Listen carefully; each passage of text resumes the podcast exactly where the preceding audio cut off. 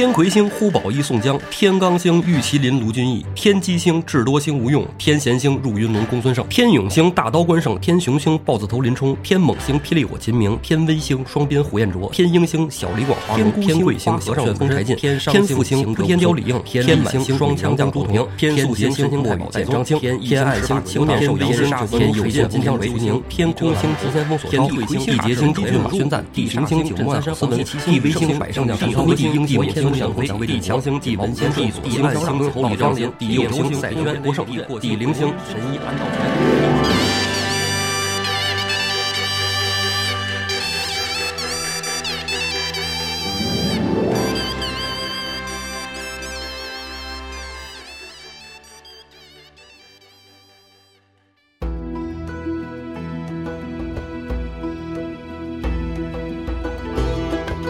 胡说历史，笑谈有道，欢迎您收听由后端组为您带来的《胡说有道》。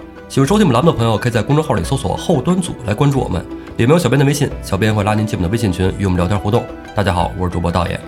大家好，我是胡四儿。老安到此一游。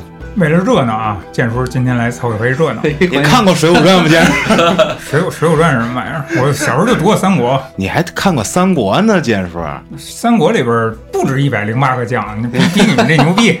欢迎建叔跟那个老安啊。哎，欢迎欢迎啊！咱们今天小聚义一下。对，咱们按照《水浒》里的节奏呢，咱们说到现在是第七十回。这第七十回还是其实还是第七十一回，今天是第七十一回，哎七十一回它有一点小里程碑的意思啊。是不是说我们这节目快完了啊？不是说我们哥俩那个要退休了，不不是啊，不是这么回事儿。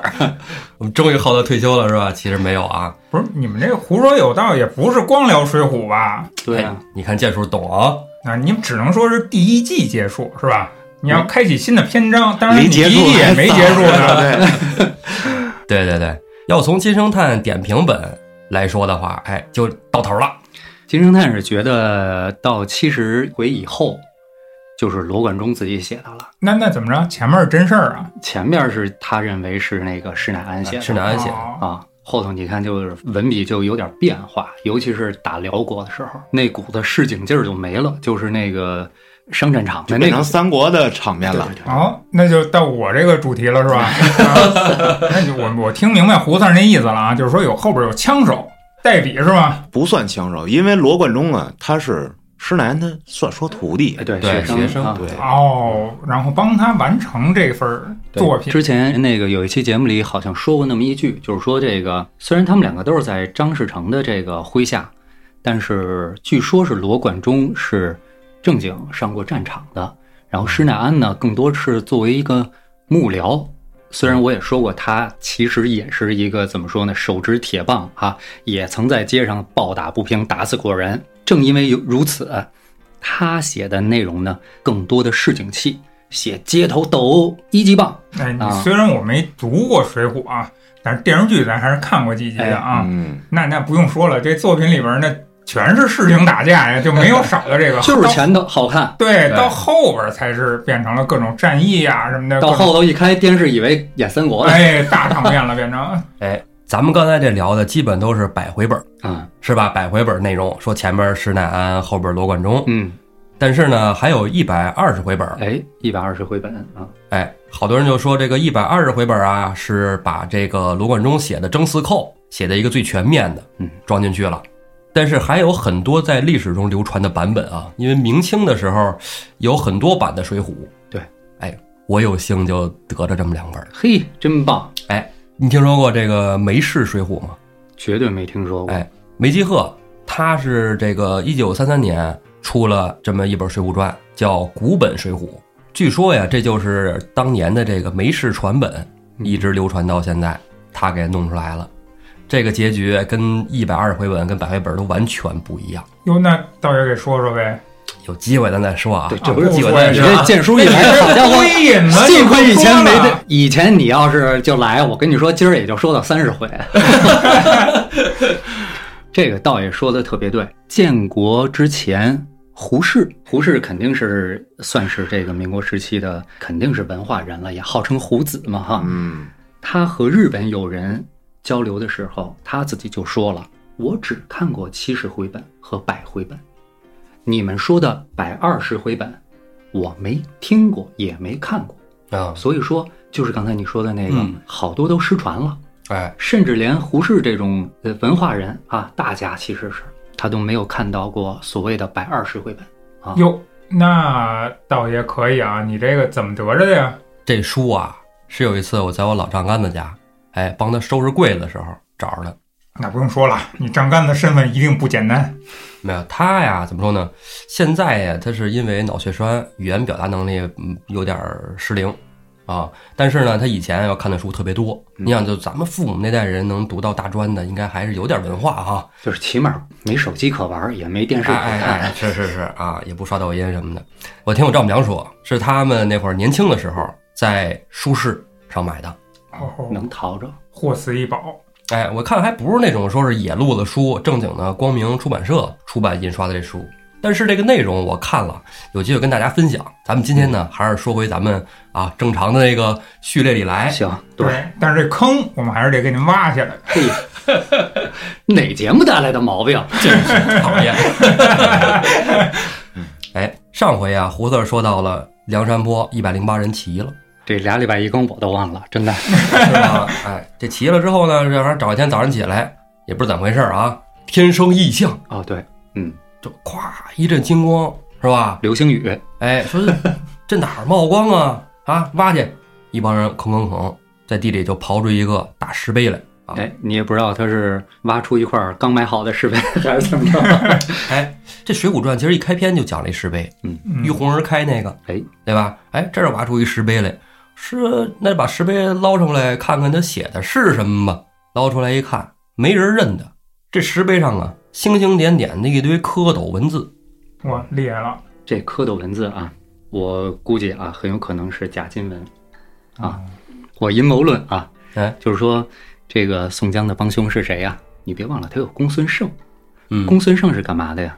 他是道士。嗯，对，道士他擅长什么呀？他擅长推演，啊，对吧？上古推演用什么呀？用甲骨文。嗯，对吧啊，虽然咱们现代人的认知啊是清末的时候才发现甲骨文，嗯，你怎么知道？你怎么知道它没在民间流传下来呢？对吧？啊，他作者施耐庵呢，他可能他也说不出甲骨文这个咱们现在用的词儿来。据说刘伯温嗯跟施耐庵是同门师兄弟，嗯，你看，哎，还真是同一时代的人，是吧？是，他可能说不出甲骨文、甲金文，但是没准儿他就用蝌蚪文来代替这个东西，这么说，是吧？实际上是一个东西。哎咱们这个维度来讲，说清朝末年发现的，那也许民间神奇一般的流传着，对吧？虽然许慎，我之前也聊过这话题，汉朝的许慎写这个《说文解字》，他由于没有看到过甲骨文，所以《说文解字》当中有很多其实是说不通的，按甲金文的意思就能说得通，但是并不排除民间流传或者在方士之间流传。哎，你看胡子刚才娓娓道来的这一大片啊，毫无根据啊，但是也有那么一奶奶道理。嗯，为什么刚才说胡四说的有点道理呢？这个碑一捞上来，大家都不认识。宋江就问：“哎，兄弟们，谁认识这些字儿啊？”山上兄弟各看看，你别说这字儿了，您写一斗大的字，我们也不认得。这时候啊，跟着公孙正在一起给这梁山上做法超度晁盖亡魂的道士，其中一个名字叫何玄通，他就说了，说这个小道家中祖上流传过这么一本书啊，就写的这蝌蚪文字，嗯，我认得。有人懂。宋江听了之后，哎，高兴了，哎，兄弟，得那你给翻译翻译吧，是吧？你翻译翻译什么内容啊？小道士说：“行，那个大王，哎，您稍等，我看看。”这何玄通啊，看了一阵儿，就说：“呃，宋大王，这个石碑上写的都是您这些英雄的名字啊。嗯，这么悬。哎，这底下兄弟们听就说：“哎呦，那都写谁名了，是吧？赶紧说说说说。”宋江就说：“说，哎，兄弟们，稍安勿躁啊！既然这位小道士能看懂，那让他从上到下呢，整个都给咱们翻译一遍，咱不就都知道了吗？”然后就差人给小道士拿来了笔纸啊，小道士就在那儿夸夸夸写，两边儿啊，一边写着“替天行道”四个大字，那边呢是“忠义双全”四个大字。然后碑的正面呢有天书三十六行，皆是天罡星名；背后呢是七十二地煞名。三十六天罡和七十二地煞的星名。哎，啊，对行，是你展示的时间了。哎，你这个是吧？啊，我从 从小这期期爱爱的哈，那来了。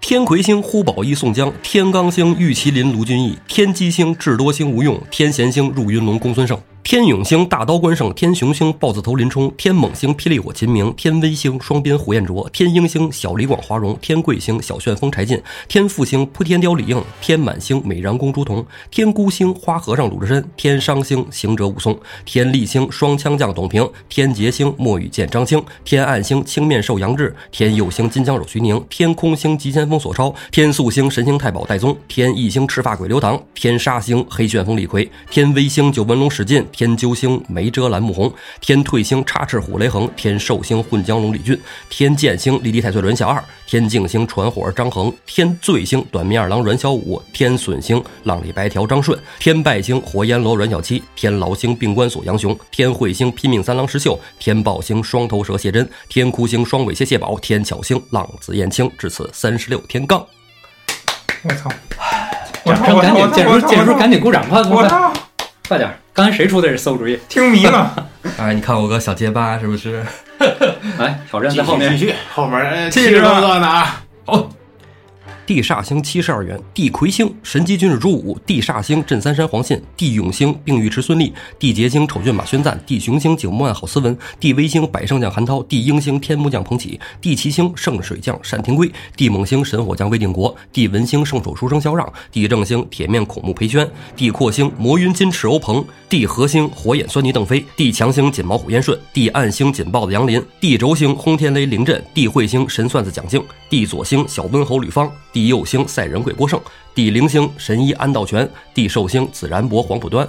地威星矮脚虎王英，地彗星一丈星扈三娘，地豹星丧门神包旭，地燃星混世魔王樊瑞，地昌星毛头星孔明，地狂星毒火星孔亮，地飞星八臂哪吒项冲，地走星飞天大圣李衮，地巧星玉臂将金大坚，地明星铁笛仙马林，地进星出洞蛟童威，地退星翻江蜃童猛，地满星玉翻干孟康，地随星通臂猿侯健。地周星跳涧虎陈达，地隐星白花蛇杨春，地异星白面郎君郑天寿，地理星九尾龟陶宗旺，地俊星铁扇子宋清，地乐星铁轿子月和，地劫星花将虎公望，地宿星重剑虎丁德孙，地震星小遮拦木春，地基星操刀鬼曹正，地魔星云里金刚宋万，地妖星摸着天杜迁，地幽星病大虫薛勇，地福星金眼彪施恩，地辟星打虎将李忠，地空星小霸王周通，地孤星金钱豹子唐龙，地全星鬼脸杜兴，地短星出力龙邹渊，地角星独角龙邹润，地球星汉逆忽略朱贵，地藏星笑面虎周富，地平星铁胳膊蔡福，地损星一枝花蔡星，地奴星村民判官李立，地茶星金眼虎李云，地恶星没面目交挺，地丑星石将军石勇，地鼠星小尉迟孙新，地阴星母大虫顾的嫂，地行星菜园子张青，地壮星母夜叉孙二娘，地略星霍闪婆王丁六，地剑星显道神玉宝四，地浩星白日鼠白胜，地贼星古上老石谦，地狗星金毛犬段景柱。好，哎呦喂，好家伙，来，赶紧把道爷扶起来。哎，还有口气儿吧？还有吗？呼吸机。哎呀，我都跟着一块儿捏一把汗啊！咱们节目录了一年多，快两年了，快了，终于把卡给攒齐了 啊！对，那个刚才不是照书念的啊，照卡照卡念的。我们不是念的背的，嗯那别吹这个牛。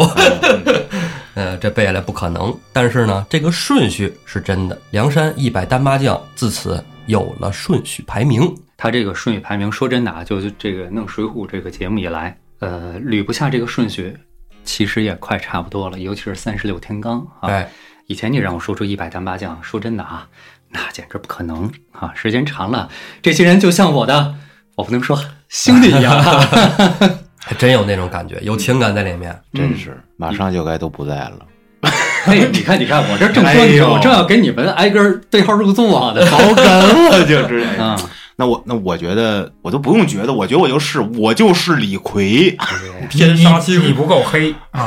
我作证你不够黑。你是那个梅遮拦穆弘，哎啊，哎，铁铁，原来贼有钱，哎，哦，安公子，哎，然后这个梅遮拦，嗯，哎，是吧是大方啊，然后呢，本来应该有好多戏都是你的戏份儿，被别人给抢了，你也没事儿，依然是这个组织里的一个独当一面。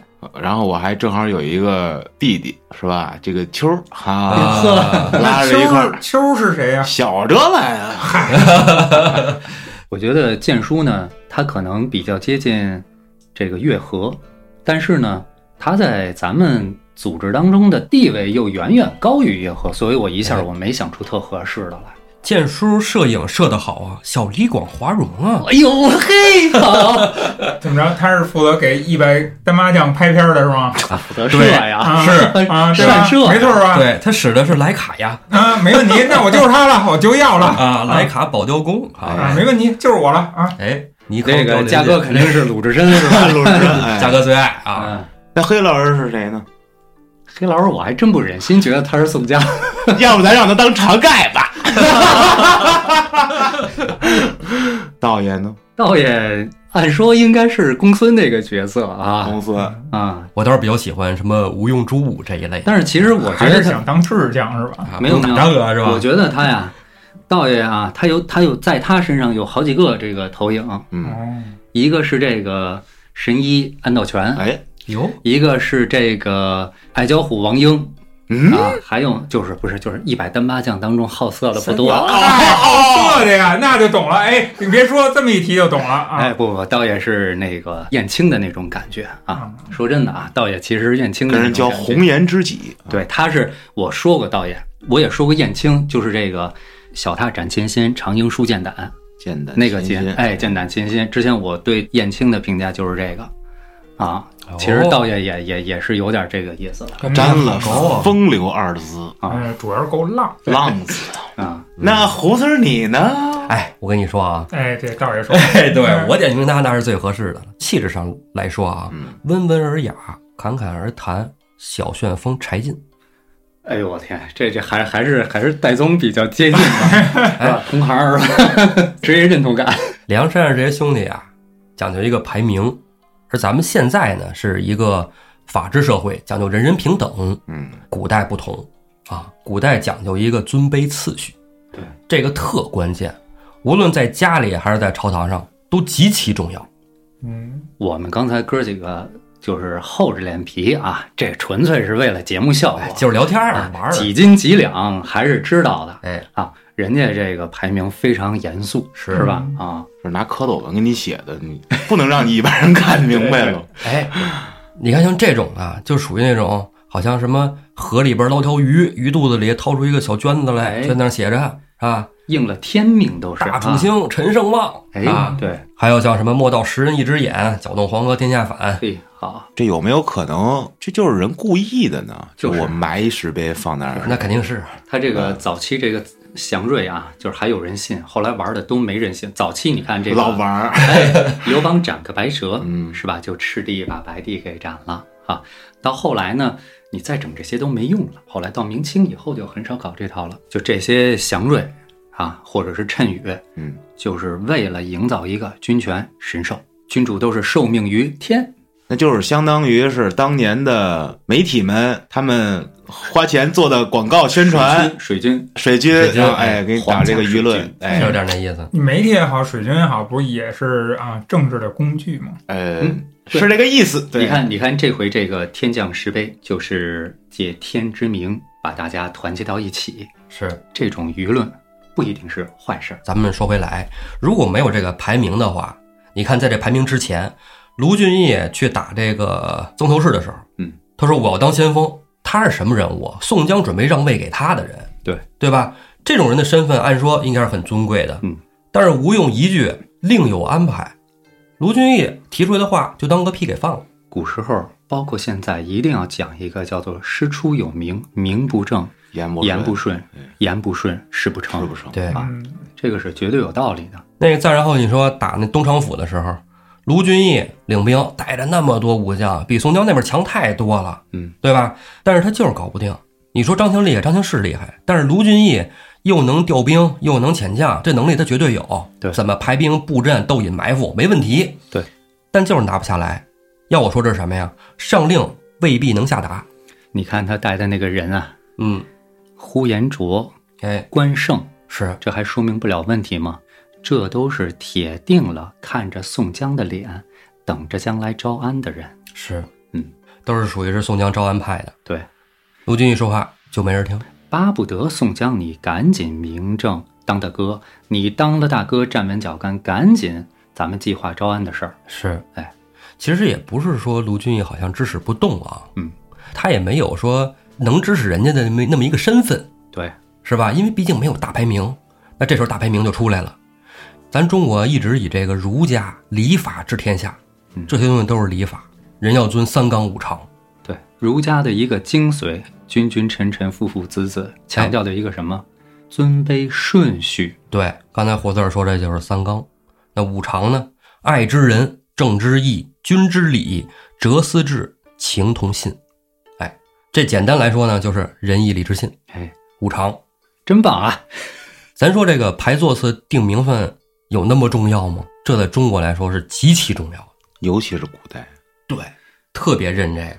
说我们从小的时候就得认清了，就是说你什么都不学呢，你也你也得知道家里谁是爷爷奶奶，谁是叔叔姑姑、是，舅舅、姨，是不是？对，哎，一辈一辈的，包括什么家里的叔辈兄弟的什么的，全都捋的能倍儿顺，捋的倍儿清。别一个 uncle 就没了。对，老美是吧？大家甭管是什么辈儿，都叫名儿，人家思想就跟咱们不一样。是那你说我在中国，老板唱歌 我切歌，老板下车我关门，老板吃饭我转桌，对。爆炸了。老安这是又说到了什么呀？就是我们从家里出来了，到了职场，是不是？职场有职场的约束，古代的职场啊，那就是官场，一样得排座次。年纪大的、品级高的，是吧？但是你品级大，年龄大，您能行；您品级低，年龄大也不好使，也没用，对不对？俗话说“官大一级压死人”嘛，对吧？那么同品级、同职务的，也得排出顺序来。哎，咱不说说这个说你也是中堂，我也是中堂，那也得排个高低。你要分左分右分中间儿，哎，对，这是职位上的分。那如果再是同职位的呢？比如说俩人都是知府，按姓名笔画儿。姓名笔画现在就是这现在是现在是这样，但是以前不是，以前得看啊，谁先中的进士，哪一科的，哎，真棒啊！谁早的谁是师兄，谁晚的谁是师弟，啊，如果咱要是同一科的呢，啊，同一届中的进士，那就得看年龄了。那么年龄大的，哎，年龄小的称年弟，这都是有顺序的。你看，像之前胡四儿有一期这个节目里讲过，说在饭桌上讲究，嗯，是吧？山东人，哎，谁做主位，谁主陪，是吧？这位置上，如果说要是没有提前定好，那且得谦让。是哎，您上座，您上座，哎，谦让半天啊，直到谁定下来了这个座次，才能动筷子吃饭。是嗯虽然最后大家都喝的都是躺地上了吧，就没坐飞。对，对，梁山上这一出把一百零八个人大次序就排完了。嗯，梁山排过好几次顺序，咱在节目之前讲了。其实呢，总共之前排过六次。咱们回忆一下啊，第一次排座次那是原生次序，是王伦时期。王伦，王伦时期其其实王伦之前应该还有是吧？呃，有可能那还那追起来就没头了，对，没啊头了。没头了。书中不表，咱们也不表。王伦时期啊，原有的这一次书中没写啊，但有。但是第二次排的时候呢，书中就有详细描写了，是林冲上山的时候，哎，王伦排了一个次序，把林冲排进去了。之后紧接着，朝天王带着生辰纲上了梁山，林冲弄死了王伦，这时候又派了一个座次，云里金刚摸着天儿，这就往后走了。对，就踩在门槛子上了，是吧？第四次呢，是华容跟齐明来了以后，宋江没先上山，华容、秦明带着黄信他们是吧？王英他们上山，这时候朝天王排了一个大座次，再之后呢，就是大闹江州劫法场，这时候朝天王要排座次，宋江一拦，把兄弟分成两边，分左右，哎，分左右就是分主客，左边呢是元老，对，左是主，右是客。右边是后上山的，其实呢，当时就是一次秀肌肉，是吧？哎，第六次呢，就是在一打曾头市朝天王死了以后，啊，林冲、吴用建议说，咱们排一排，是吧？大哥不在了，咱们得有人有人带头，排个次序。但这时候呢，宋江只是按照这个战斗和工作的岗位排了个次序，顶头呢就忠义堂上那些呗，是吧？宋江、吴用、公孙胜，是吧？剩下的底下的只是按照工作岗位排，左右军、前后军、大小关隘，是吧？守将并没有排大座次。这次就是第七次，也是梁山最后一次排这个顺序。对啊，这回呢就是按照三十六天罡，七十二地煞。哎，三十六天罡呢，它本身就是这个星官啊，七十二地煞呢，对基本就是办事员的这种角色。对啊，之前的次序都是人排的，就这最后一次，那是天降祥瑞啊，哎，对，不是你说归这么说啊，但是我就有点疑惑啊。那嗯你说这是不是就是有点阴谋论？那这是安排好的，这不明显就是金大坚刻的石碑吗？但是但是他就伪装成这个效果，对啊，对对翻译都找好了嘛。哪儿那么巧啊？对呀、啊，所以这个何玄通这个人有玄通啊，对，哎，这个人有玄机。这个人呢，在我看的那个《梅氏水浒》中还有出场还有故事呢啊，啊，但是咱们这儿不说啊，咱不说，就吊着你。哎，吊爷啊，吊吊爷吊吊爷接着说，顺序排完了，就该安排工作。嗯，哎，不是说一百零八个哥们儿在山上就吃喝喝就完了，那么这工作岗位也是有的。这工作岗位就没法让天授了，只能人排，嗯对吧？人谁说了算呢？那就是投了那几个：宋江、吴用、卢俊义是吧？公孙胜、梁山泊总兵都头领就是老大，呼保一、宋江、玉麒麟、卢俊义。啊，双正直啊。哎，对，这个应该是一正一负嘛，是吧？啊，一正一负。其实呢，就感觉是一篇文一篇武啊。对对，一个斗心眼儿，一个打仗去是吧？嗯一对内一对外，然后呢，机密军师两员，智多星吴用、入云龙公孙胜。嗯，接着呢是掌管钱粮，兵马未动，粮草先行，这也很重要。这就是思政后继啊。哎，掌管钱粮的头领两员，小旋风柴进、扑天雕李应。然后就是大家感兴趣的，也是最喜欢的，也是呃可以说武将的哎，啊对，小时候看《水浒》看的是谁呀？看的就是这个对，五虎将：大刀关胜、豹子头林冲、霹雳火秦明、双鞭火焰灼、双枪董平。你都别说小时候，你就是现在，咱要是聊多了这些权谋阴谋论啊，大家也不爱听，是反驳的肯定也很多。有的人就讨厌阴谋论，是，我就挺讨厌的。但是呢，你要是排一排武将座次呢，嗯这个大家在打嘴仗啊，就不是那种互相嫌弃的打嘴仗了 嗯啊，这就是那种比较热闹的了。哎哎，要说给这些呃实力派的好汉们啊排这个武力值，首先有一个人不用排，肯定是第一名，卢俊义，卢俊义。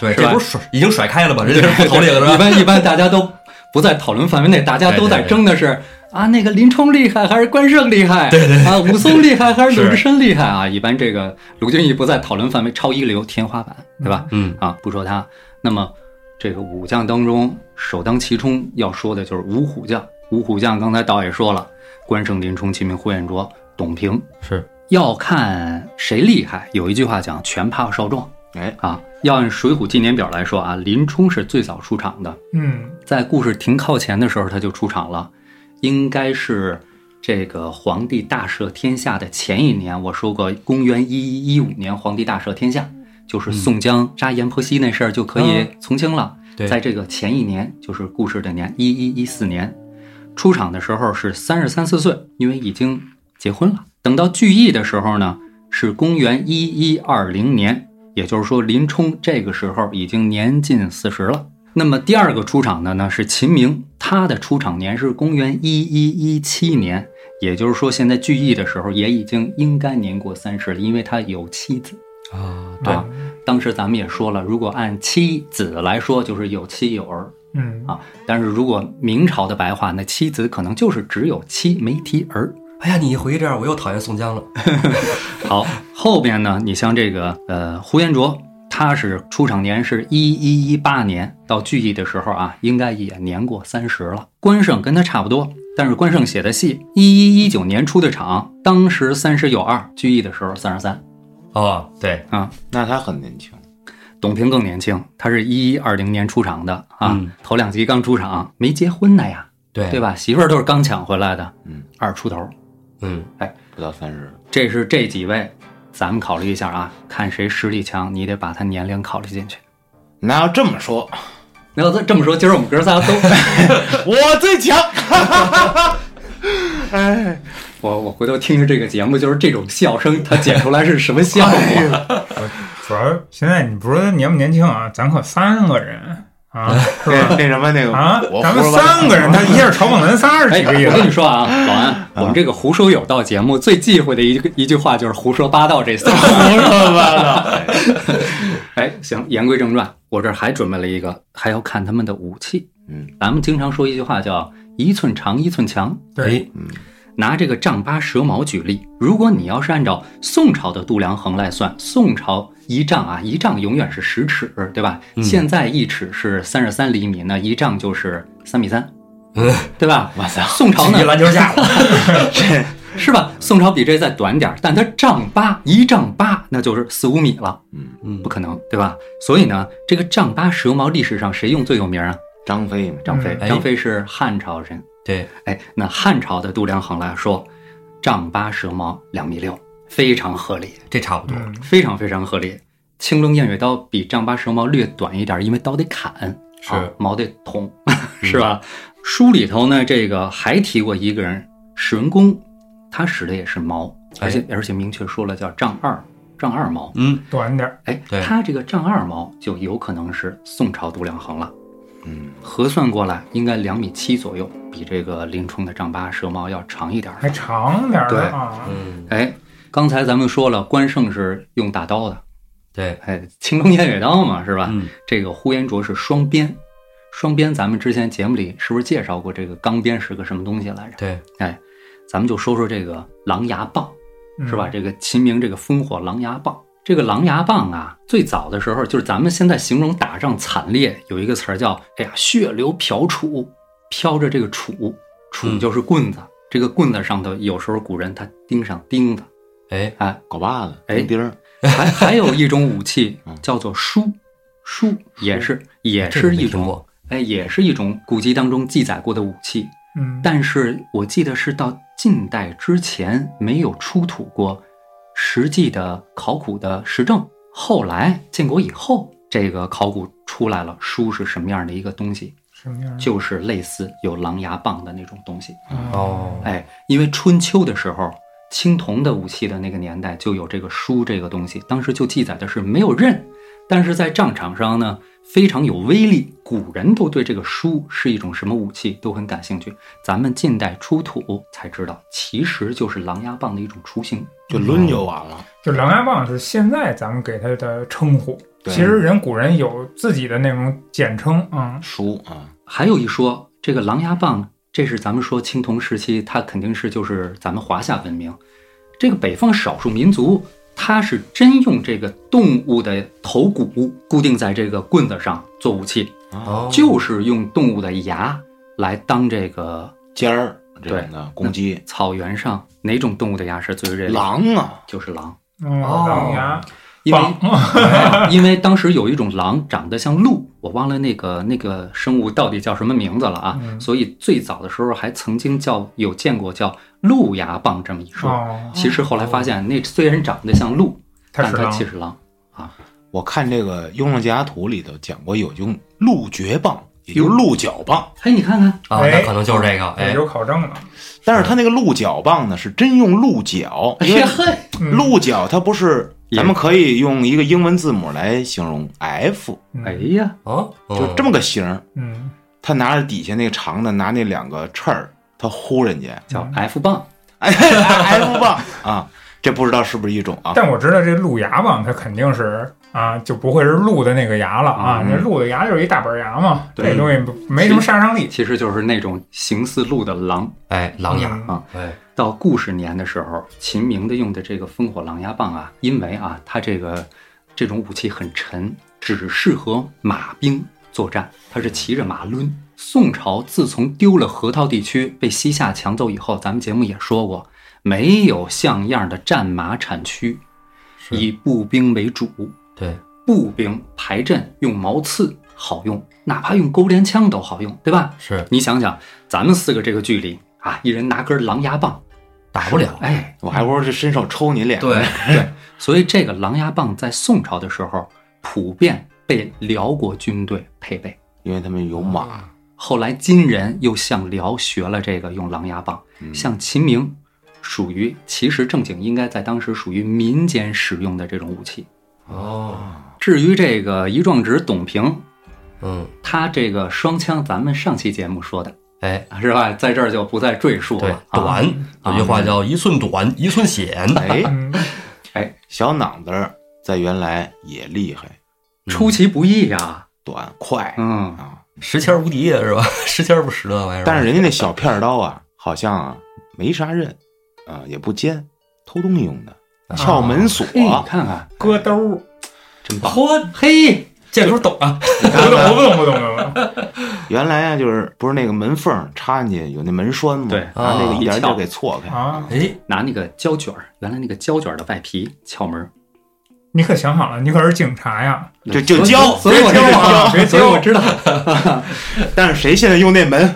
对，好，五个人的武器就这个交代完了。嗯，还有一样东西是除了他们，咱们待会儿再说他们谁武艺高下哈。嗯这个先说硬件儿，一个年龄，一个兵器，哎，一个坐骑。哎，哎，车车哎，是看谁车好是吧？啊看谁车好。你说舒马赫，咱们真是老然，一提都是舒马赫那个人。你说看这几个车手，谁谁技术好，咱先你得先看谁车好是吧？首先这个没什么悬念啊，五个人当中马最好的？肯关胜，肯这得出现问题了。看看我的表情，看看我的表情，肯定是踢血乌骓呀，那是呼延呼延灼，哎皇皇上给的。哎呦，踏雪乌骓马，对呀、哎，关胜的马虽然叫赤兔，但是那那个关胜最后怎么死的呀？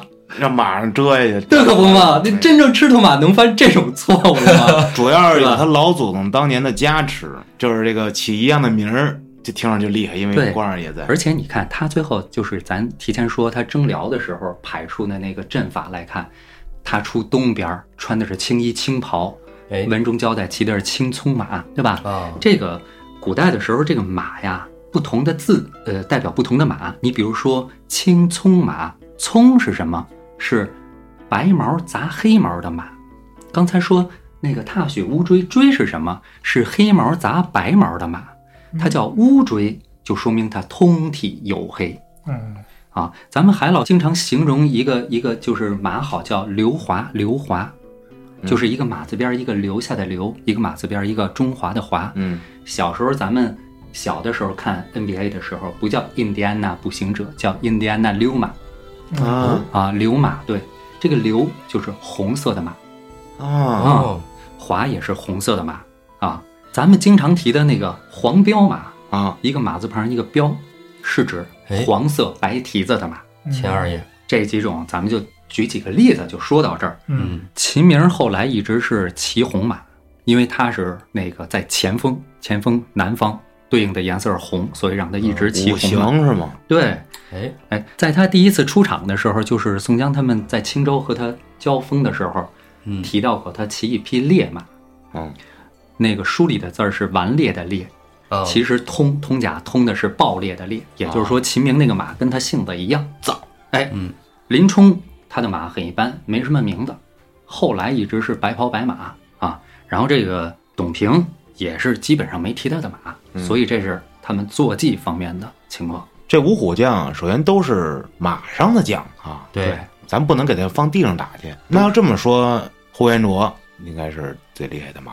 他马肯定是最厉害呀、啊是吧？嗯，尤其是在古时战场上啊，谁他妈站地上打呀？在地上打那都劣势了你。们小兵嘛，但是呼延灼的兵器短啊，对双鞭啊，哎，你看那个电视剧那个《亮剑》，就是有一场仗打得特别痛快，就是扔了两千个手榴弹的那场，是吧？骑兵连的这个连长李云龙说了，骑兵连都是我的宝贝啊，那骑兵连的连长都不干，是吧？我们跑着也得比步兵快。骑兵是什么概念啊？甭管是中国还是欧洲，欧洲的骑士都是介于贵族和平民之间的特殊的阶阶层。胡大之前讲过，来，绅士们，我们冲！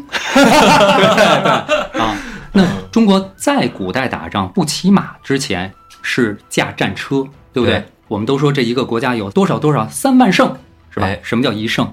就是说有一辆马车，马车上有两个人、三个人，后边配多少个步兵。比如说咱们四个都去打仗的话，假如剑叔是贵族，剑叔就是那个坐马车的嗯，啊，道爷。也是贵族，那你就跟剑剑叔在马车上，这个对，你好负责射箭哦，大家好好跪着啊。我可能就跟老安在后头，老安有钱啊，他这棍儿上还能钉几个钉子，那 他就拿一个这个狼牙棍，是吧？哦 我最穷，我最穷，我就拿一破木棍子，后头我也得跟着。啊在车上分工也不同，对，啊所以这个骑兵自古到那个时候，在冷兵器它都是比较高贵的一种作战兵种，所以讨论这个马还是很有必要的。我我不太熟啊，那我就瞎盲猜一下啊。我觉得那个车好，那肯定牛逼吧？不是，建叔，你小时候那个《水浒传》的那个电视剧你看过吗？我大河你向东别说《水浒传》啊，那个咱集那卡知道吧？啊，嗯嗯，只吃面不管卡啊！哦我说这种风格，他是那种靠，就是因为一般五虎将大家好像就不用说，人气最高的是马上林冲对马下武松，这是吧在讲着呢。所以大家一直在争，就说这个关胜跟林冲到底谁厉害，哦，是吧？所以结果结果你上来说呼延灼，这这还是挺冷门的啊。他可能被你这个马带偏了。对，对是是是，那可能主要是你刚才形容的太牛逼了，是吧？确啊实确实他就确实他那马厉害。要皇帝御赐，单比马的话，可能是除了他这个对铁血无追，那可能就是那个宋江抢来那赵夜玉狮子啊。啊，那不是玉麒麟骑着的吗？对卢俊义后来骑卢俊义骑着而且啊，而且我也看过看过那么几眼电视剧啊，倒也知道，还他妈看的老版呢嗯，啊，啊！我觉得林冲他妈有点太窝囊了吧？哎，他就是我真是这辈子就窝囊。嗯，真是，本来人设最早是张飞哈、小张飞 林冲是吧？那后来活生生变成赵云了。要是我觉得吧，这五虎将里啊，刚才经过咱们这个三大啊评测，林冲这是在我心中无法撼动的地位。虽然董平很年轻啊，全怕少壮，太心机了，这意思就是他最年轻。哎对，少壮的拳啊一般力气重，但是呢，我们老年人的拳嘿嘿，是吧，不一定力气很重。还得救护着咱们哥仨说，这这安总监这天聊的不像你啊，你看，你看，安总监，安总监，啊你们本来你没遮拦啊。你拳再少壮，我们可六拳六个指六个手啊，六个指六个指可还行。你看，老 baby 们人多，是不是啊？你们再这么聊，待会儿听众该说今儿哥几个是不是又喝了聊的？有人老安被绑架了，啊没关系，来吧，道爷，说说你高见呀。嗯我刚才不说了吗？就是林冲啊，马上林冲，马下武松，我就认这个。我个人观点，首先我特别赞成道爷这观点，哎，我就是喜欢林冲。没错，本身啊，前半段的这股这就是刨除他私生活的那种窝囊，叫爱窝囊。嗯，在战场上他是一个救星的感觉，关键仗是吧？关键场次。嗯，第二一个就是他后期赵云的这种形象，嗯。啊，嗯，白马白袍的这种形象，我我一我一直喜欢这种有偶像包袱的人。对，啊。尤其是有一期我录的时候，我忘了是哪期了啊，三打那个啊，朱家庄啊，，对，抓了扈三娘，公明哥哥莫慌哎，太帅了林冲救你。电视剧里那段演的也厉害，哎。啊，救宋江那段，李李月坚老师，哎呦我的妈呀，吓死我了！这，然后周野芒老师过来，哎，哥哥来了，就就就救走了，我有劲，有一种英雄的感觉是吧？对，道爷以前说过，林冲被大家喜欢的原因是什么来着？你你的那个说法叫，他是就是叫每个人都能在林冲上身上找到自己的影子。对，因为很多就是解评的嘛，就是说林冲是一个最真实的人物。啊，但是咱们怎么评论他们谁厉害？我真的是特意翻书捋了一遍，节目说了一年半了，都快，我真是头回吃回头草翻书。咱们看看五虎将之间直接交锋的战例。哎，首先，关胜一出场，他对战的是秦明加林冲，对，这一战交锋的时间很短，关胜和秦明加林冲交战几个回合，不能说明说他一打二他就厉害，因为原文说的很清楚。关胜说：“我打了几个回合，我马上就要招架不住了，他们却先收兵了。对，”这是关胜当时的，几乎是原文吧，对就是这么说的。宋江怕伤了关胜嘛。嗯，对，所以说大家一直认为关胜很厉害，说他能跟秦明和林冲两个人打，没仔细读，没仔细读关胜当时心里是怎么想的啊。第二一场，重量级的林冲对呼延灼，嗯这场很有说服力，因为当时林冲和呼延灼两个人都是在满状态的情况下打了五十个回合，不分胜负。五十个回合，，对，这已经很长很长了，对，后来呼延灼不是又和这个扈三娘打了半天，也没有压倒性的优势，大家就说呼延灼不行，他已经和林冲打了五十多个回合了，几乎没有休息，又打扈三娘嗯，啊。第三一场重量级的啊，秦明对呼延灼，这个咱们都很清楚，就是重新杀回青州去。秦明和呼延灼打了四五十合，也是平局。有的就说会不会秦明占优，因为慕容知府怕这个呼延灼有意外发生，先收兵了。建叔刚才说的那位开黑宝车的啊，黑宝车，这是这其实是一个防守专家，哎，就是秦明他的给人的感觉都是不停的在攻攻攻。嗯，呼延灼咱们待会儿会说到，整个书中一场未败，哎，但是呢取胜场次其实也很少。呼延灼是一个典型的防守型的。这你要说拿他比作拳击里边那，他就是特别会躲。今儿我还看了一录像，泰森善攻，阿里善防。哦，但是你说秦明跟呼延灼继续打下去，秦明就肯定能赢吗？也不一定，因为秦明在所有他的战绩当中啊，取胜最多的时候一般都是二十多合拿下，也就是说，要是对手能跟他纠缠到三十合以上，就基本上打不过了，秦明基本就 哎就就就那样抡俩命抡累了，对，还有一体力在那儿呢。对上岁数了，而呼延灼呢，虽然就是在这个四五十合，可能他和秦明略处下风的情况下，不一定他就又输，因为整部书啊，呼延灼一共有三次打了百合以上，我操，所以他耐力还是挺挺有特点的。人中之老黄牛啊！啊，但是他问题就是特别突出，就是刚才我说的，整个书里他就没有取胜过一流和超一流的选手。嗯，嗯，取胜场次当中最强的，我一说出来，就是刚才我说的是扈三娘那场。哦，啊，所以这个这俩人儿很难说最后谁能赢，一个不一定攻得下来，一个不一定守得住嗯，啊。五虎将之间直接对锋就是这么几场，那刚才胡子说完了，我觉得我那猜测合理啊。你来打，哎，我车好我就跑，你就追我就跑，哎，我耗死你，是不是？我油也比你多，对，建叔说的，一会儿请你吃大腰子。哎，好，对。然后咱们还就是说这么着一比下来以后，你人有心心想该说胡子儿，你这不是说半天废话吗？你也没说出来谁厉害。咱们还可以从另一个维度，那么相比较的两个人对同一个对手，哎，哎，比如说林冲和呼延灼都曾经对战过杨志，林冲和杨志是不分对他俩，但是这场俩人都用的是朴刀，朴刀，用的朴朴刀刀都没有用自己的兵器，而且都是部下，啊。是哎不分胜负，对吧？所以我们说更多的时候说杨志本身善用刀，所以说有可能林冲要是真跟杨志打的话，要更占优一些。而呼延灼跟杨志打呢，也没分胜负，前提是呼延灼已经和鲁智深打了半天了。梁山实力派的人当中，除了呼延灼是平局大师，就是这杨志也是一平局大师。这是林冲和呼延灼对杨志，嗯，林冲和呼延灼还同样对过扈三娘，这刚才咱们说了。哎，林冲是轻疏援臂，呼延灼是几乎没占着什么便宜。嗯但是前提是呼延灼跟林冲大战了五十回合之后，是吧？嗯，再一个呢，秦明和林冲都曾经对战过祝龙，哎，这战没什么可说的，对标实力太弱对，啊。关胜和秦明都曾经对战过索超，这一战能直接体现出关胜和秦明的差距。索超在关胜手底下刚走上十个回合，原文斧切，就他用斧啊，嗯，露怯，就是说那个明显的技不如人，有点怂了，嗯，十合败走。哦，跟秦明打了二十合的时候不分胜负，所以关胜很有可能确实要比秦明更厉害。嗯，那么秦明和董平还曾经和韩涛打过，这个也不能说明秦明和董平之间的差别，只能说是韩涛太差了 啊。就是我也不说，可能大家扎心，大家是不是都想不起韩涛的绰号来了？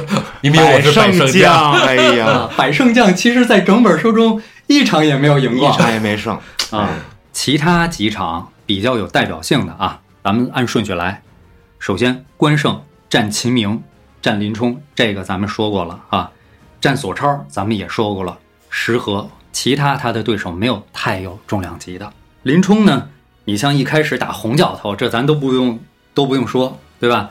打杨志五十合左右平手，打扈三娘青书援臂摘下马来，对吧？嗯，打祝龙、打于直，这都不用说。打呼延灼，刚才咱们也提过了，五十回合平手。其他的林冲打的人太多了，咱们在这儿就不一一说了，基本都赢对，啊。秦明秦明有一仗很关键，他跟花荣打过，打了一个平手，略占上风。哎呦，打了四五十合，花荣最后是这个调转马头，弯弓搭箭来着对啊。那么秦明还有一仗挺重要，就是打栾廷玉。对，栾廷玉是个狠角色。栾廷玉和秦明打了一二十回合，是个平手，然后这个栾廷玉就诈败诱敌，秦明怎么着？疯狂追捕，被抓了呀被！抓了。哎，所以说明在这儿就是怎么说，栾廷玉是一个厉害角色。除此以外，大家仔细想想，使劲想想，秦明还有一场仗非常重要，体现出另外一个人超一流的角色稍微给点提示——史文恭。啊，秦明啊，嘿嘿，史文恭很强。秦明和史文恭打了二十多合，输了。对，哎，屁股上挨了一刀。原文：秦明力怯落跑，被史文恭追击，受伤落马。这史文恭到底是不是那谁的徒弟？这么说啊，这个这个史文恭，因为有好多人说这个，因为他最后被卢俊义太轻松的就斩落了，啊，对就说他可能被高估了。不是，卢俊义的出现是他始料未及的，而且是埋伏的状况下出现的。对，而且周边都是朝天王的阴魂。那期挺邪事儿，聊到这儿，哎，呼延灼除了对林冲和秦明的硬仗，还有刚才咱们说到的杨志，他同样还打了另外几场硬仗。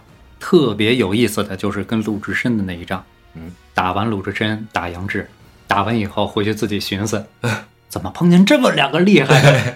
就说这个寻思这俩人不像是绿林手段啊。还有一仗可以为另外一个人定位，待会儿咱们再说，就是孙俪。哎，哎，啊，孙俪的单边啊，董平特别有含金量的一战，其实也不是为他自己定义，反而是他的对手徐宁哦，啊，他和徐宁打了五十回合。你看，只要是能交上五十回合的这两个人的实力，其实就应该在同一个层面上。嗯，五十回合平，宋江鸣金收兵，意味着徐宁可能略下风一些。最后，我头两天辛辛苦苦的自己看书整理了半天以后，在网上搜到了一个，搜到了一个特别奇葩的东西，就是胜率统计表嚯，啊。有了这胜率统计表，刚才一切话语都是苍白无力的。嗯，说说吧，全书当中啊，关胜单挑场次十场很少，他是五虎将当中出场一 v 一最少的一个人嗯啊，最多的是林冲二十一次哦，啊，秦明十八次，呼延灼十七次，董平十一次。最有特点的两个人啊，一个是林冲，他的特点在哪儿？出场二十一次，胜了十七次，胜率达到百分之八十一。哇，哦，就是胜率极高。另外一个人也有一个特点，就是呼延灼，一共出战十七场，有九场是上山之前跟梁山的人打的。从上山到聚义之前，呼延灼一仗也没打，通过两次策策反啊，嗯，立了功。聚义以后，呼延灼一共出场八次，比他跟梁山打的那九场还少。呼延灼的胜率是出场十七场，八胜七负，平局是十次啊，胜率百分之四十一。按胜率来说，林冲百分之八十一，关胜百分之六十，董平百分之六十四，秦明和呼延灼分别是百分之四十四和百分之四十一这那林冲是吧？啊，这稳第一了，而且林冲还是模范，出场二十一仗。一骑绝尘啊，嗯，别人追不上。林冲还有一个特点，最逗，就是林冲超高的歼敌率。啊，直接连宰了是吗？对，歼敌率和落跑率，就是说我直接把你灭了，或者是你能跑。呼延灼仅有七次胜绩，这七次赢了里头有三次让人跑了。秦明和关胜啊，落跑率都在三成到四成之间，也就是说你打不过秦明和关胜，你有三分之一的可能性你能跑，你能逃命 啊。董平呢相对低一点儿，等到林冲，林冲的落跑率最低，就是说你跟林冲要是打打不过，你干脆别跑。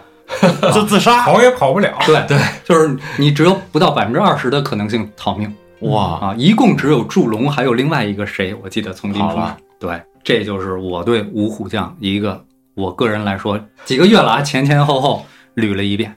这一对阵，林冲马上掏出剑来，大哥，我先死为敬。那么，那么，那么，哎，话题咱们就聊回来了啊。那为什么排名的时候把关胜排在林冲前面？招安派的主力吧，对，招安派的主力。关胜带的人不少啊，对，关胜带的这个景木案、郝思文是吧？宣赞哎啊，然后还有这个神火、和圣水水，嗯，那为什么花荣没算木虎将，算八彪呢？实力上可能确实比这几位还是有有有一点儿，因为他的直接凭他那个银枪将的称号，凭他那对银枪拿下的，可能还是少一点儿。待会儿咱们会说到花荣，他凭银枪拿了几仗，而且我觉得吧，如果是宋江的话，他在每一个阶层应该都有自己的人。你看这五虎将里面有秦明了，秦明算是宋江铁哥们儿的小舅子呀，花荣的小舅子自己人啊，这是肯定铁自己人。秦明算是五虎里的人，对吧？然后就是八彪了。那咱接着说这个八票计，第一个就是小李广花荣，哎，金枪手徐宁啊，然后紧接着青面兽杨志、急先锋索超、墨羽剑张青、美髯公朱仝、九纹龙史进、梅遮拦穆弘。这里头有的是实力杠杠的，咱没什么话可说的啊。有的呢，实力其实是可以打问号的，虽然他这个地位已经到了八票骑的这个层次啊。对，我觉得这不用说了，就是有疑惑的，可能最多的就是穆弘呗。对，还有一个史进呀哎，啊，你看这个小李广花荣硬仗，刚才咱也说了，呃，一对一啊，对秦明那一场对，是吧？秦明把花荣的实力就已经标注了，嗯，很高。很强，还是狙击手。很强。然后，哎，对，实战当中又屡立奇功，这是对花荣的一个我的看法。最主要的还是老大的发小。哎，你看啊，曾射落秦明的盔缨，后面杀死薛元辉，连射三箭击退宣赞，箭射曾屠落马。后面还有许多，咱们不剧透了。哎呀，嗯谈得上剧透吗？剧完了，就就是我懒得说了 就是我记不住了啊。第二一个，你刚才提到了。金教授徐宁，哎，徐宁这个战董平，刚才我说了，五十合不败。嗯，哎，虽然宋江率先鸣金收兵，也许他处于下风，那对手是董平啊。五虎。啊！再者说勾连枪、雁翎甲，宝贝加持。持呢，哎哎，就这勾连枪的阵法，那是破了呼延灼。又破一五虎，哎，嗯，典型的付费玩家，这个。装备装备好，行，氪金党，嗯对，再往下说，刚才提到的杨志，哎，这不用多说了。杨志其实是一个人气角色，对，因为他的性格也是很拧巴的，是一个有内容的人，和林冲一样。对，啊，有种英雄末路的感觉，凄凉的感觉啊！你看他的对手，刚才说了，对林冲四五十合不分胜负，对索超五十余合不分胜败。但是索超和杨志的这场打斗，两个人的情况又不一样。这个杨志明显让着他点儿，哎，索超是明显在上司跟前儿表现自己，杨志呢，你还得顾忌着索超的颜面。我又不能太软了，对，因为什么？文达文达让他们打的呀，是吧？恐怕他们两个伤了一个，后来让他们俩人分开。杨志和鲁智深还打过，对，在二龙山底下，嗯，对，四五十合不分胜败，而且两个人有心理有心理的这个描写。杨志叫心中喝彩，咱们什么时候给对方喝彩？好手艺，嗯，我可是很少碰见这样的，够意思。鲁智深说的，哎，庄师，他叫的停，嗯，一方面说叫停，其实反而是游刃有余的表现啊，但是是也是惺惺相惜的表现。斗到这份儿上了，咱俩差不多，再打下去伤一个没劲了。嗯，所以这俩应该是真平手。哎，英雄惜英雄，好汉惜好汉，嗯，杨志跟呼延灼打了四五十合不分胜负，这个咱们刚才也说过了。哎，杨志有没有赢过呀？杨志好像就赢了一场，就是后后面咱们招安的时候，他斩了一名敌将啊啊，其实杨志还赢过，他还斩了一名这个这个将领，尤二，哇 厉害厉害！一刀，哎，牛二多横啊，是吧？没牛二，杨志上不了山吧？哎，还真是。所以牛二也是一个很重要的角色哟。对，嗯，索超的呢，刚才咱们已经数次提过了，一个是跟杨志打平手，一个是跟秦明打了这个二十多回合，结果被秦明的副将是吧韩涛给射伤了。嗯，一个是跟关胜不到十合就跑了，后面还有几场也都不是说特别的表现出色。再下边这人就比较有意思了，就是刚才你提到的莫羽见张青。张青咱们上一集说了特别多了，是吧？这人最奇葩的一点就是，算上打石子儿，那他就是超五虎的水平。没什么可说的，拿着枪这玩意儿谁跟你打得了？对吧？规律，哔哔哔哔，啊，连破宋江、梁山十八十五员好汉吧，十五员啊。但是呢，他要是光用他那个枪法的话呢，好像只赢了那个锦锦毛毛虎 这个拿不到台面上来呀，奇技淫巧，打暗器。但是我哎能赢就完事儿了。这古代人讲究这个呀，是是吧？伐辽的时候要没张青，还真是，嗯嗯，他就是练的还不够，这练的够了，就是让人看不出来。哎，我跟你说，剑叔说到点子上了，最后就是因为让人看出来张青这两下子了，他就成重点攻击对象了嘛，哦，对不对呀？对，啊，剑叔，你看，你别说他嗯没怎么看过《水浒传》，但是简叔明白剑叔刚才啊，对我不是，主要对我是弹过石头，啊，你平常都是拿拳，感觉要给人一拳，实际上啪抬一石头过去，让人看不出来啊。剩下的三个人呢，一个朱仝，朱仝吧，他跟李逵打过，算吗？那是朱仝应该偏文吧？那叫推推搡搡要，我说。然后呢，跟雷横呢一块儿试过卢俊义的水深水浅，这也不算。总的来说，其他的都是军官。咱前面说的，到朱仝这儿，他是一都统，对，他后来打仗也赢，但是呢也没有硬茬儿，朱仝可能最大特点还是看孩子看的比较好啊。再就长得真是气质好，帅 哎，啊！这个虽然不姓关，胜似关老爷。这个有点难受。这个关胜，关二爷后人，然后朱仝直接模仿他祖宗，好好难受啊刚才咱们聊节目之前啊！就提到了金圣叹把这个一百单八将分了三六九等，哎，我虽然没看，朱仝肯定是他定的上等人。朱仝的在全书里，就是他这个人物的行为啊、思想都很正。仗义，结果也好，长得又真帅。哎，对，最后好结果，这还他是又仁义，你看他对小衙内你能看出他仁义，嗯，他对雷横你能看出他仗义。对，他最后的结果，咱们到最后就都知道，他的结果也好，是吧？然后个人形象也真帅，一表人才，没什么死角。对实力呢，也是至少是中八票，嗯，是吧？而且出场也早，嗯，那老安，你别说人家学啊，人把骨子里边都学进去了。哎，你还这哎还真是占了哈哎别说建叔今天虽然一边儿有点道理哦。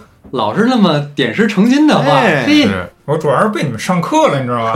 我说明我学习比较好。嗯，史进这个人呢，其实有时候被大家高估了。你看他对都打过谁啊？一上来，整部《水浒》第一架就是史进打的，对吧？对，把那陈达给弄了，嗯而且这还是我们知道史进是有一个普通版史进和进化版史进啊，是吧？跟这个王教头对对对，学艺前学艺后啊，是吧？这个还没升级呢，就陈说明陈达太弱。然后呢，他跟鲁智深也打过，他把鲁智深给赢了。鲁智深没吃饭，残血鲁智深，是吧？为了人为头了，为了体现鲁智深的那个性格是我不吃饱不英雄，他是为了体现鲁智深吃饱了真英雄那种，相当于你看樊哙这个鸿门宴的时候，这个项羽给他一块肉，嗯，给他一瓮酒，英雄就得能吃能喝，对，英雄吃不饱喝不足的时候打不了仗，他是为了特意体现鲁智深的英雄气，所以让鲁智深饿肚子的时候连史进都打不过。后面史进确实这个，我今天打着这个文稿啊，看往下看了看，嗯，往下这个打的这些人呢，怎么说呢？啥也不是，都不是那种大家眼熟型的啊。啊好不容易往下捋，看见那个庞万春眼熟，哦，史进中箭而死。这是封神之战啊，再就是这个梅哲兰穆弘，穆弘道爷之前咱俩交流过，他是在他本来是这个三十六人赞里就有他。嗯，对，叫穆恒，哎，元朝各个水浒戏当中，穆弘的角色很霸气，好多这个名场面其实都是穆恒的，他是被别人抢了戏份儿啊，把这个金都贴在了别人脸上，最后写到他的时候没没什么戏了。那说明这人不贪功。所以这个，所以这个剑术确实是，不不不，嗯说明老安不贪功。其实我对穆红还挺有情节的，因为我人生中吃的第一袋干脆面集的第一张卡，就是穆弘嘛。哎呦喂，拴那一大葫芦，我说哥们太帅了，这什么玩意儿？说《水浒传》，《水浒传》是什么呀？那时候你想想才四五岁嘛，哎哎呀，一下我就迷上这《水浒传》了。没想到胡四跟我说我像穆红，哎，天命是不是？啊你看这命里注定吧？哎，那穆弘有没有留下他的蛛丝马迹供我们参考他的实力呢？哎，李逵折腾闹的时候，穆弘一把扯着李逵拖着就走，而且李逵当时闹得正欢，不是说我偷袭你啊，孙子你别闹了，拉着你就走。李逵挣脱不开，穆弘可能更多的还是这个社会人里啊，那算个大哥吧。嗯，这这这这这说的没错，确实是啊。这梁山上本来也都是社会人比较多，是吧哎？哎，你比如说，咱们接着往下说啊，前面这个五虎将八票计显然是军官出身的多，对，嗯主要战力。到了十六小标将的时候呢，就逐渐的这些市井的就开始冒头了哎。当然也是以军官为主哎，啊。等等到那个步兵那块儿，这才渐渐的对对对，真正厉害的都扔到步兵去了。实际上，对，十六小标，咱们首先说什么叫标？咱们刚才说的八票计，这个票我说了，它就是大黄马，透着那么股高贵劲儿，有车开，嗯是吧？哎，那以前票骑将军那都是封号。小标，这个标传说就是什么呀？咱们说虎毒不食子，但是他要是生多了，这小虎崽儿养不了的怎么办？那怎么办呢？就扔了，知道吧？你赶走这个幼崽儿的时候，有可能比它更大的这些小虎崽儿，或者它虎爸爸、虎妈妈，都会对它进行攻击。被这个虎的家族抛弃的这个小虎崽儿，充满了怨恨的这个小虎崽儿，如果能活下来，就叫彪，有一股子野性。你说有多强？它是被淘汰的那部分，但它又有那个野性子，这就是十六小彪。听着有点像斯巴达。还 真是哎，嗯，就被逼在那份儿上了。对，给你扔出去，让自己自生自灭，锻炼一下。嗯，哎，那咱把这小标将也说一说啊，人不多，十六个。怪不多的，比刚才都多。嗯哎，因为这个人就没有必要细剖了。我觉得，但这里边啊，很多都是五虎的副将。这个小标将其实提他的意义呢，就是大家不会去在意小标将谁厉害，不像刚才咱们聊的那么细，是因为大家想听听咱胡说有道说说了一年半《水浒》，说到第七十回的这么一个节目，哎那你们觉得谁厉害呀？大家还有兴趣听听小标将？睡了吧，大家。那还是说啊，镇三山黄信，并尉迟孙立，丑郡马宣赞，景木案郝思文，百胜将韩涛，天目将彭起，圣水将单廷圭，神火将魏定国，魔云金翅欧鹏，火眼狻猊邓飞，锦毛虎燕顺，铁蹄仙马连，跳涧虎陈达，白花蛇杨春，锦豹子杨林，小霸王周通。一共有三个人，或者只有两个人值得一说。我觉得有一个连算都不应该往里算，那谁呢？小霸王周通，就是他就是一个臭流氓，然后也不光彩他的事迹，非常的尴尬。他的唯一战绩是和呼延灼打了六七合跑了。他和鲁智深也打过，让鲁智深直接脱对 脱个质量掉，然后扒光了啊！挺丢人的。这嗯，我刚才说的这个值得一说的，一定要第一说的就是这个孙俪哎，啊，厉害啊！和呼延灼打了几十合，五十来合，而且我印象特别深。孙俪一次是和呼延灼打，一次是后面和这个寇振元打。孙俪出场这两次，对他的技法和战斗场面描写的特别华丽，特别细，特别华丽。是对呼延灼的那一场，大家真感兴趣，翻翻书。整本《水浒传》里头说两个将掐起来打的那么华丽的，嗯，数得上。单边对双边，，哎，对使的家伙，嗯，然后穿着打扮，你的招式我的招式一来又一往，哎，特别棒。这也是大家就是觉得孙俪被排在这儿是受团队排挤的一个说法。对，哎另外一个对寇振远的那场，虽然寇振远实力也不是特别强，但是书里头也特意点明了，叫孙俪金枪神出鬼没，在马上左来右去，两腿有力，夹住宝铠，肩枪倒甲，略侧一侧，就是花了大量的笔墨来描写孙俪的马上功夫。就是我当时特别特别注意到这一点，就是施耐庵很少把人写的这么漂亮。施耐庵欠孙俪的。哎，因为三十六人赞里边儿跟《水浒传》里的这个三十六天罡啊对不上对。不上，有孙俪。三十六人赞是有孙俪的，孙俪在《水浒传》里边儿为什么被排挤到了地煞？他把位置给了谁？他把位置给了豹子头林冲。啊，对，还真是，林冲是一个虚构人物，不在三十六人赞里。是是是，这这确实是一个，哎嗯，那咱既然说到这儿了，我就再说一嘴啊。三十六人赞里边只有两个人跟十五的三十六天罡不一样，一个呢，刚才说的孙立被换成了林冲，再然后呢就是晁盖，晁盖，铁天王晁盖被踢出来了，嗯，安上了入云龙公孙胜，哎，呀，师乃安欠孙立的。但是朝天王咋就不管了呢？这个晁盖叫千佛星，这这怎么还多给他一个咱也？不知道为为啥啊，反正他就牛逼。这就牛逼牛逼！对，丑骏马宣赞座次排名第四十，郝思文啊，景万郝思文座次排第四十一，百胜将韩涛座次排第四十二，天目将彭起座次排第四十三，第四十四位的单廷圭，四十五位的魏定国，就是我说的，就别说了，就是衡量别人的和。就是反正嗨，就是有他没他吧。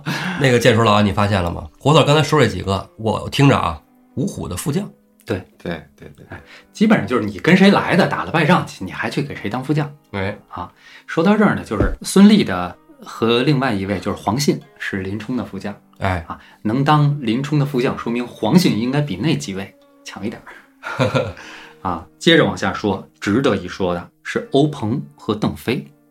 嗯，欧鹏魔云金翅啊，座次虽然排在四十八，但是在黄门山他是独立魁首的大当家。对，但是呢，你说你要说他实力啊，跟扈三娘打没占着什么便宜，当然也没输，是吧？这就说明了他的实力。扈三娘也不弱，这是欧鹏啊。打祝家庄的时候，他当时还是梁山的主心骨呢。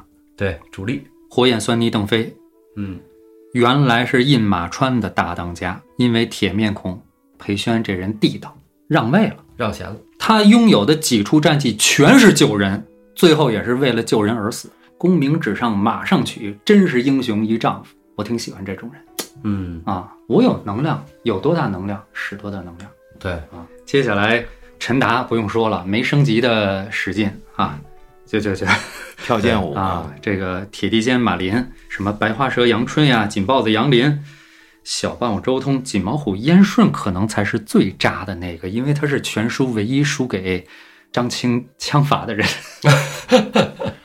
周通还在慧人轴那儿走了五六回合的，但是燕顺能当王英老大，没准是长得奇怪，或者是岁数大嗯，有可能没准先去的。是有钱。不过这你看啊，这个小标将十六人，除了那些这个五虎将的副将以外，剩下的他们还有一个兼职啊，叫这个远探出哨头领怎么讲？探子，嘿，好，探子就是骑着马出去探路、探个道，斥候，哎，对对，对 那够了那这实力够了啊！那周通啥的？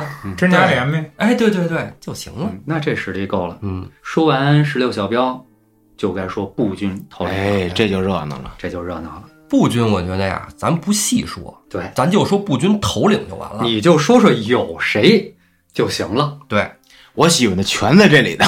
这这就是道爷你说那马下了吧？啊对，这步军头领有十个：花和尚鲁智深、行者武松、赤发鬼刘唐、插翅虎雷横、黑旋风李逵、浪子燕青、病关索杨雄、拼命三郎石秀、两头蛇谢真、双尾蝎谢宝。我给他们分了五档，第一档不用说，鲁智深和武松。对，具体有多厉害呢？不说，嗯一说准招马，这俩人气太高，你这个说弱一点都不行。嗯对，马上林冲，马下武松。对，就就是武松，肯定是他最厉害但是说到这儿，我就有一问题啊，啊。就是我一直好奇，这武松是不是练醉拳的呀？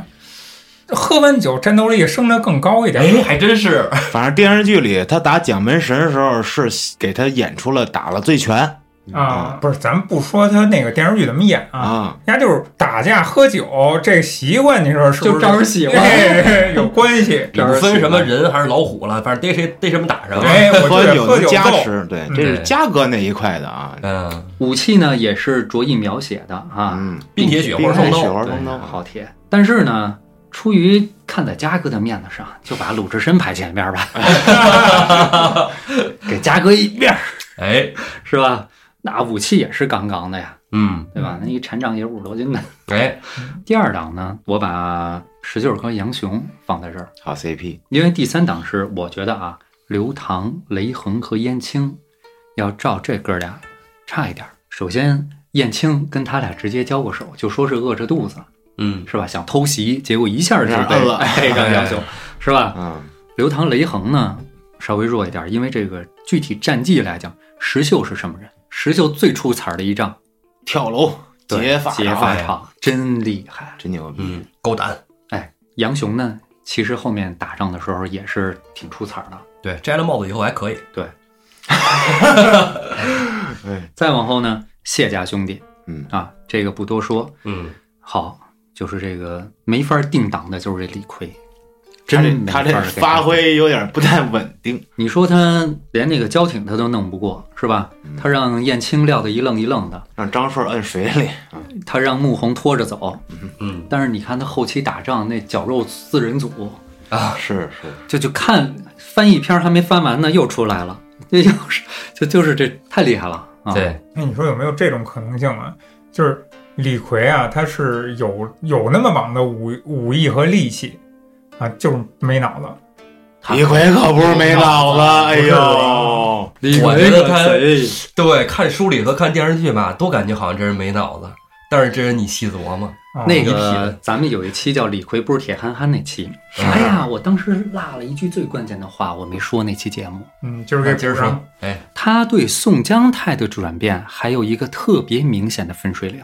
宋江给他钱让他去还钱以后，一下就对宋江客气了，哎，之前还黑宋江呢，一瞬间，岳阳楼那个楼底下赌钱那会儿，对嗯李逵哈太实惠了，分的明白儿了啊。嗯，死，他最后死的他不明白吗？他太明白了，你不就是怕你死了我给你捣乱吗？嗯，对不对？我我我造反了，把你一世英名给好不容易努力来的给丧没了。他太明白了，他话怎么说的？呃，原文我记不住了，那意思就是，嗨，死就为哥哥死呗，明白呗。明那就是说明白白。这人胆大心细，还会做人呢。然后带着那副面孔，嗯，然后说杀谁就杀谁。粗中有细。对李逵那是爱的人真爱，像我这种是，对吧？作为一名哈，我就 必是啊，嗯剩下的步兵将校呢，也没什么可分析的，嗯啊，我觉得要不然别说了啊，嗯，不说了。这个说的也渴是吧？对，嗯，之后就水军啊，水军我觉得也没必要说，但是这人咱们提提，因为还都是有人气角色。哎嗯你比如说，道爷最喜欢的其实不是公孙胜，真是张顺儿，张顺。哎，因为他特别喜欢游泳，啊，他有白我最喜欢国王啊，暹罗国国主。李俊嘛，混江龙李俊对啊，咱们就说一说啊。混江龙李俊、船火儿张衡、浪里白条张顺、离地太岁阮小二、短命二郎阮小五、火焰楼阮小七、出洞蛟童威、翻江镇童猛，这个八个就是水军头领。嗯你看有几个人气角色啊？一个这个李俊，一个这个张顺，一个阮小七。哎，而且就这几个还都是三十六人赞里的呀哎，你看啊，都但只不过。哎有一点区别，阮小二跟阮小五不是这名儿，阮小七还是阮小七啊？嗯，阮小二呢说是叫阮进，然后阮小五呢叫阮通，然后再往下呢就是没有这么重要的角色了，但是在工作中也很重要，就是这个四方酒店嗯，啊，东山酒店小尉迟孙新，母大虫顾大嫂；西山酒店蔡云子张青，母夜叉孙二娘，哎，这都是夫妻两口子。嗯，南山酒店汉律忽略朱贵，还有杜兴，嗯啊，这就是不能是两口子了啊。然后北山酒店催命判官李立，霍闪坡王金亮。也挺有特点的，全是市井，都很机灵。尤其你像那个鬼脸杜兴啊，是吧？嗯，朱贵呀、啊，但是朱贵怎么没跟他弟放一块儿呢？呃，他弟另有安排呀。得管那个餐饮啊，对，是吧？我记得，我记得朱贵那张卡太恶心了，后面一堆酒坛子泡着人腿，我操！哎呦我天，水浒卡那，一开始有好多都是开黑店的。对对对，朱贵的弟弟安排到这个酿酒酿醋了，那坛子里是吧？可能就是人腿啊，麻辣人腿，不是，它没准儿也是一种酿法啊，只是咱没喝过。你真重口啊！之后呢，就是总探生西头领，也就是总的这个啊探子嗯，神行太保戴宗，戴宗，没悬念。特有头子。对，十五人物剩下的呀，就是什么该打铁打铁去，该写字儿写字儿的，该造啊。船造船，偷东西偷东西，哎，对对对，刽子手什么的，这咱就不说对对对对了啊。是吧？你包括临阵，咱提一嘴，该放炮的放炮，对，嗯，咱们这说到这儿了，这个职位也安排完了，排名也排完了，这帮兄弟该干什么了？头等大事拜把子。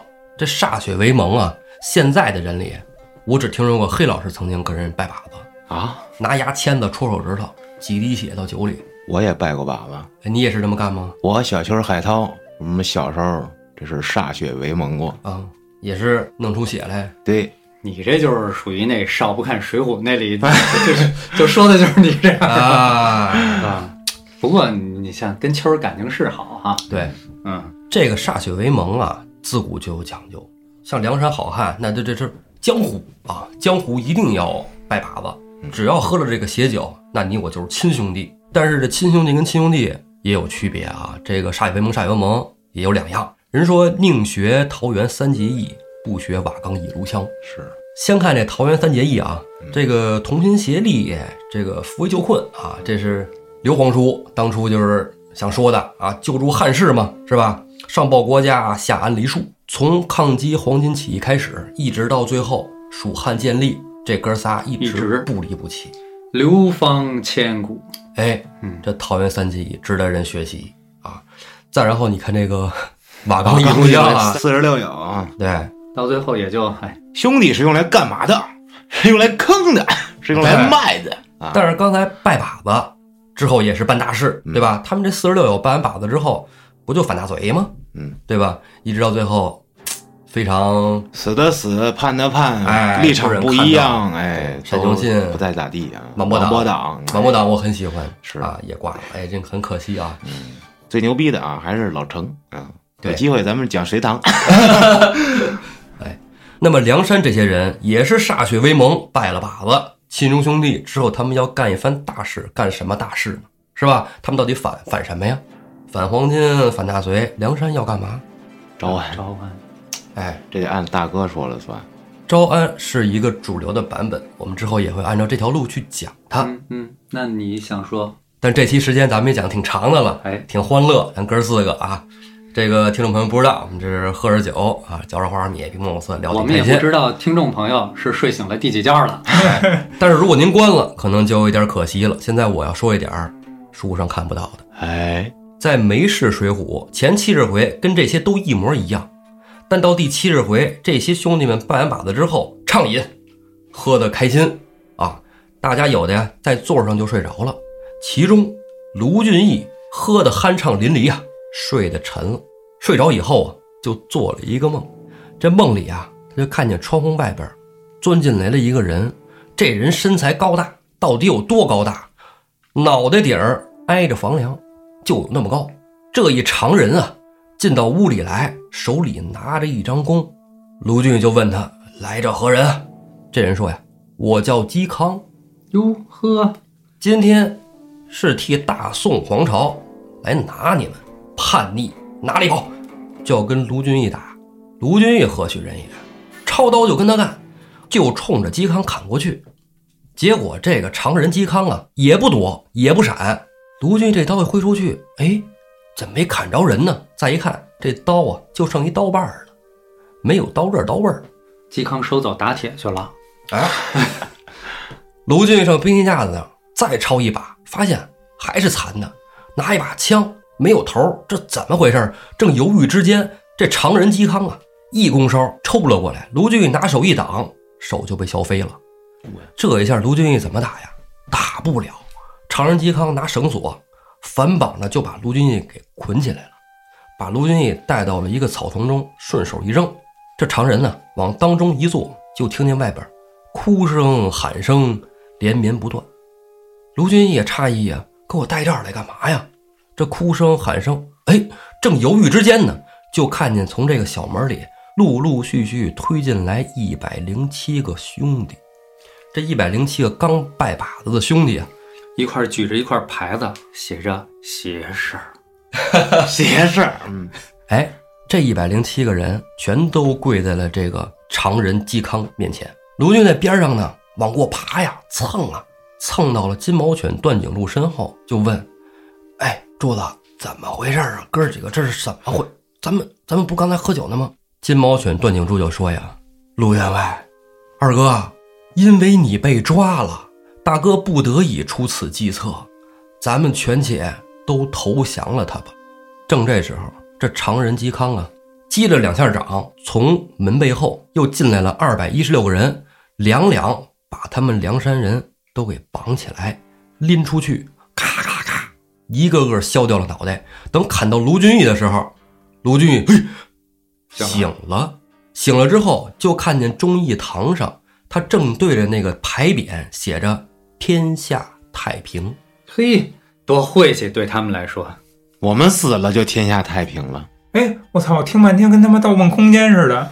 这个嵇康是谁呀、嵇康就竹林七贤，魏晋时期竹林七贤写《广陵散》，噔噔噔噔噔那个啊？啊，不是跟他有什么关系，我就不知道了。”。嵇康啊，字叔夜，张叔夜，对，这张是怎么来的呀？弓啊，他不是说拿一弓吗？手有一个里拿着弓常人拿一常人弓，就是张叔夜。张书夜。哎，张书夜又跟他们有啥关系？你看翻第一集，还真是，你说太对了。嗯，第一集说的明明白白的，第一集我说过，说的明明白白的。这个梅氏水浒啊，写的跟咱们通俗的看的都完全不一样，有点意思。我再插一嘴啊，那个第一集的胡说有道特别好，大家再听一遍。梅氏水浒里边，除了刚才咱说这个张书夜，还有很多人物呢，像是落跑了的栾廷玉，还有投奔了西北军的护城都有出场，包括画师王毅都有出场。一定要关注胡说有道，我觉得在恰当的时机，我们一定会把它做成节目，跟大家一起分享的。其实咱们说完《水浒》之后，这本书啊，如果讲完了，还有后传呢。别老给我们俩瞎定啊！这讲不完。哎呀，那同人小说就更多了。准备一个节目得看多少书啊？哎呦，按你们这说法，你们这辈子还讲得完一个题材吗？没问题。还有当口志是吧？对 对对，反着再讲一遍啊我！还想讲希腊神话呢。这也挺有意思的。那我们下期转希腊神话。啊，行，今儿这一期啊，咱们是吧？水浒有了一个阶段性的进展，那么它有很多分支，咱们不管它，我们哥几个呢，今儿欢欢乐乐的给大家哎这么一聊啊，时间也挺长的了啊，谢谢大家收听，咱们啊下期再见。